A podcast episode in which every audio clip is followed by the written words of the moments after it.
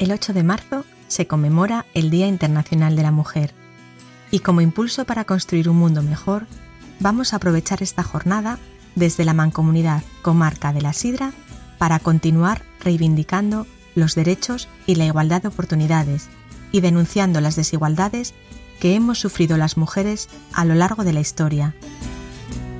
Este año 2021, debido a la situación de pandemia, tenemos la necesidad de acomodarnos a las circunstancias, de tal manera que con el objetivo de visibilizar este día, construimos este podcast para así demostrar, una vez más, nuestra capacidad de adaptación y que nuestra voz siga viva. Se trata de escuchar las voces de algunas mujeres de la comarca de la Sidra que forman esta lucha,